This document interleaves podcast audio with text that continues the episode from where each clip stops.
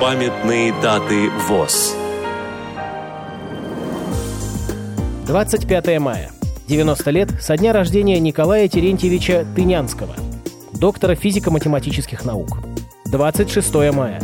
115 лет со дня рождения Льва Болеславовича Самбикина, тифлопедагога, заслуженного учителя РСФСР. 26 мая.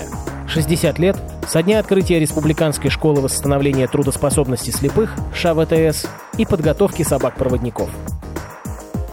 Программа подготовлена при содействии Российской государственной библиотеки для слепых.